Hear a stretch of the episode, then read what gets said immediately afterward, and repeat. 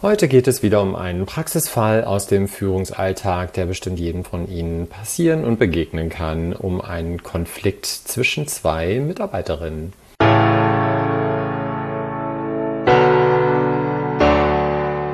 Willkommen bei In Führung gehen für frisch gebackene Führungskräfte.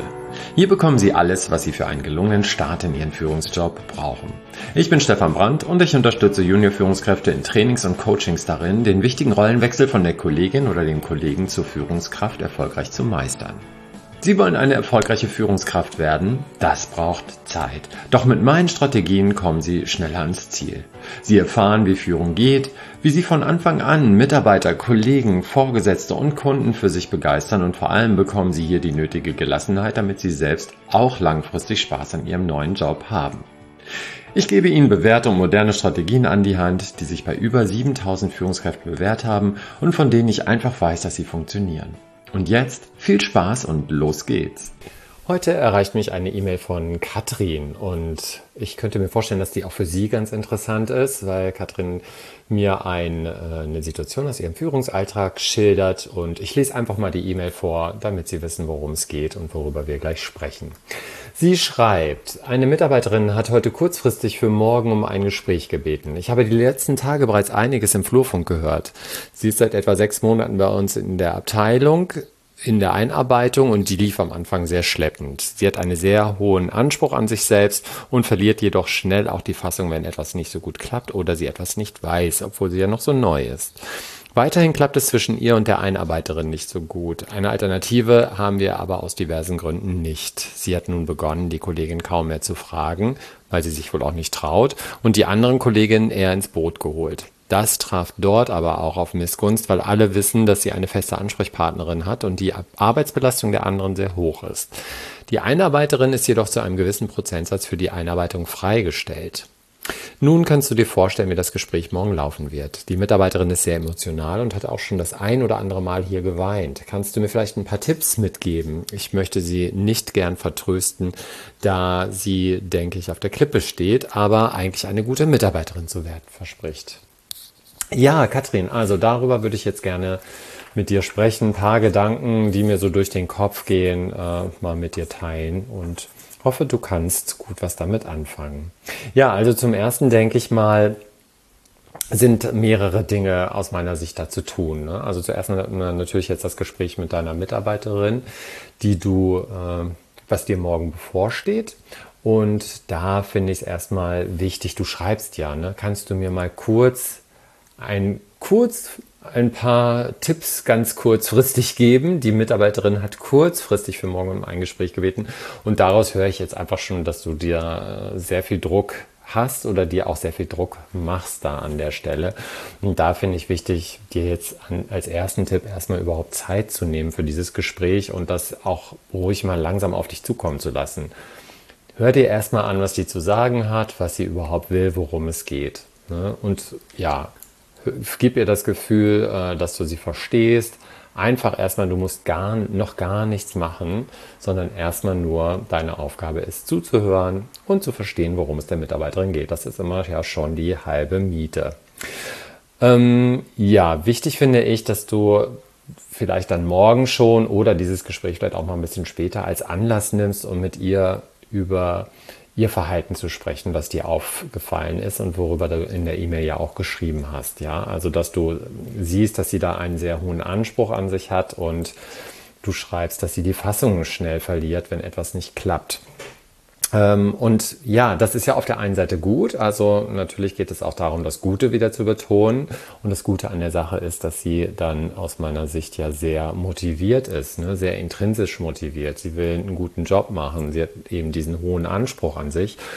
Das ist das gute Punkt. Ne? Aber gerade weil sie diesen Anspruch hat, führt das dann eben dazu, dass sie äh, ja dann eben emotionaler wird, wenn das dann mal nicht klappt vielleicht auch an Dinge nicht drangeht und nicht anpackt, wo sie eigentlich schon weiß, hm, die könnten irgendwie schief laufen. Und gerade in so einer Einarbeitungsphase schreibst du ja auch, ne, dass du weißt, das gehört einfach dazu, dass man da Fehler macht und Dinge ausprobiert. Und dadurch, dass sie diesen Anspruch an sich hat, ja, probiert sie eben Dinge nicht aus und lernt dadurch auch die Dinge nicht. Ne? Also das ist, damit steht sie sich dann selber im Weg. Und darüber würde ich auf jeden Fall mal mit ihr sprechen an der Stelle.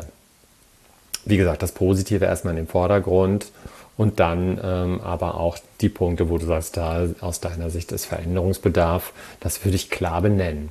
Wichtig finde ich da auch noch, dass du dich nicht abhalten lässt, wenn du sagst, sie fängt an zu weinen in so einem Gespräch auch mal, ähm, dass du dir dich nicht abhalten lässt davon, dann auch diese Wahrheit auszusprechen. Ne? Also dass du sagst, aus meiner Sicht, da ist Veränderung notwendig, dass du da in Zukunft ein bisschen cooler mit Fehlern umgehst oder deinen Anspruch an dich selbst äh, ein bisschen senkst, in den Momenten, wo du was Neues lernst. Muss ja nicht grundsätzlich sein, weil das sind ja die positiven Punkte, diese Lernbereitschaft und diesen Anspruch ist ja auch was Gutes. Das soll sie behalten, aber wenn sie was Neues lernt, dann äh, ein bisschen cooler damit umgehen. Das wäre mal eigentlich eine ganz gute Einleitung in so ein Gespräch.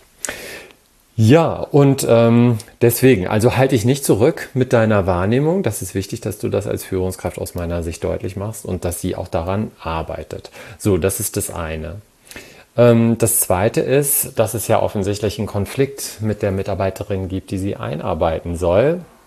Und das ist aus meiner Sicht auch eine Baustelle, um die, die du dich kümmern darfst. Frage erstmal an dich, ist dir das schon mal aufgefallen, selbst schon mal aufgefallen, dass es da einen Konflikt gibt? Dann kannst du das natürlich gut ansprechen.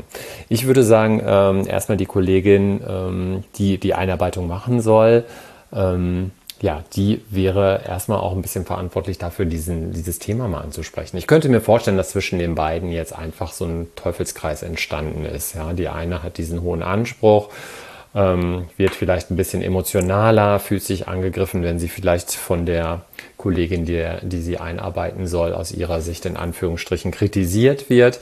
Ne, dann reagiert sie komisch, die mit die die einarbeiten soll, äh, spricht sie vielleicht gar nicht mehr an oder geht ihr aus dem Weg. Das findet wieder die neue Mitarbeiterin äh, schwierig, weil sie ihr immer aus dem Weg geht. Und da ist es einfach so eine Unwucht in der Zusammenarbeit zwischen den beiden entstanden, könnte ich mir jetzt vorstellen, mal hypothetisch ganz schnell, dass das äh, den beiden im Weg steht. Ja, jetzt wär, ist es an dir zu gucken, wie schätzt du das ein? Könnten die beiden das alleine nochmal in den Griff kriegen? Ich würde mir vielleicht jetzt auch mal die äh, Einarbeiterin äh, zur Seite nehmen, mal ein Gespräch mit ihr führen, wie sie die Einarbeitung einschätzt, wie sie die Zusammenarbeit mit der neuen Kollegin einschätzt und was sie auch tun kann, um äh, auf die Mitarbeiterin, die einzuarbeiten ist, wieder ein bisschen besser zuzugehen. Weil da würde ich ihre Aufgabe sehen, wenn sie dafür freigestellt ist und sie diese Aufgabe bekommen hat. Ja, da müsste sie das auch ansprechen. Wenn sie das nicht alleine hinkriegt, gut, dann könntest du dich anbieten, äh, da nochmal als Gespräch zu dritt zu führen. Aber wie gesagt, ich fände erstmal gut, wenn die andere das auf jeden Fall anspricht. Wenn das dann nicht fruchtet, dann kannst du das Gespräch zu dritt anbieten, äh, wo die dann auch mal darüber sprechen und wie gesagt, diesen Teufelskreis vielleicht nochmal aufdröseln mit den beiden.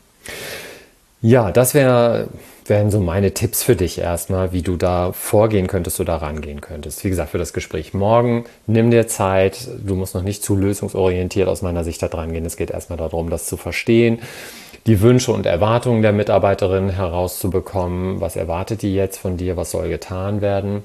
Das heißt noch nicht, dass du das dann auch machen musst, aber nimm dir erstmal Zeit, ein bisschen die Situation nochmal zu analysieren und dann die weiteren Schritte zu machen.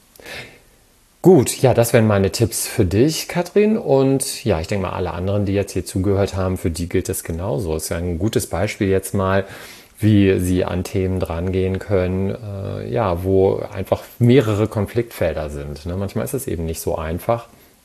Und äh, ja, das ist Führung, an diesen verschiedenen Stellen dran zu gehen und eben mehrere Gespräche zu führen. Also was ich jetzt gerade der Katrin empfohlen habe, ähm, ich könnte mir vorstellen, dass das mindestens mal so zwei, drei, vier Gespräche äh, damit verbunden sind, die jetzt so zutage treten. Und das ist auch ganz normal und gehört dazu und das ist Führung.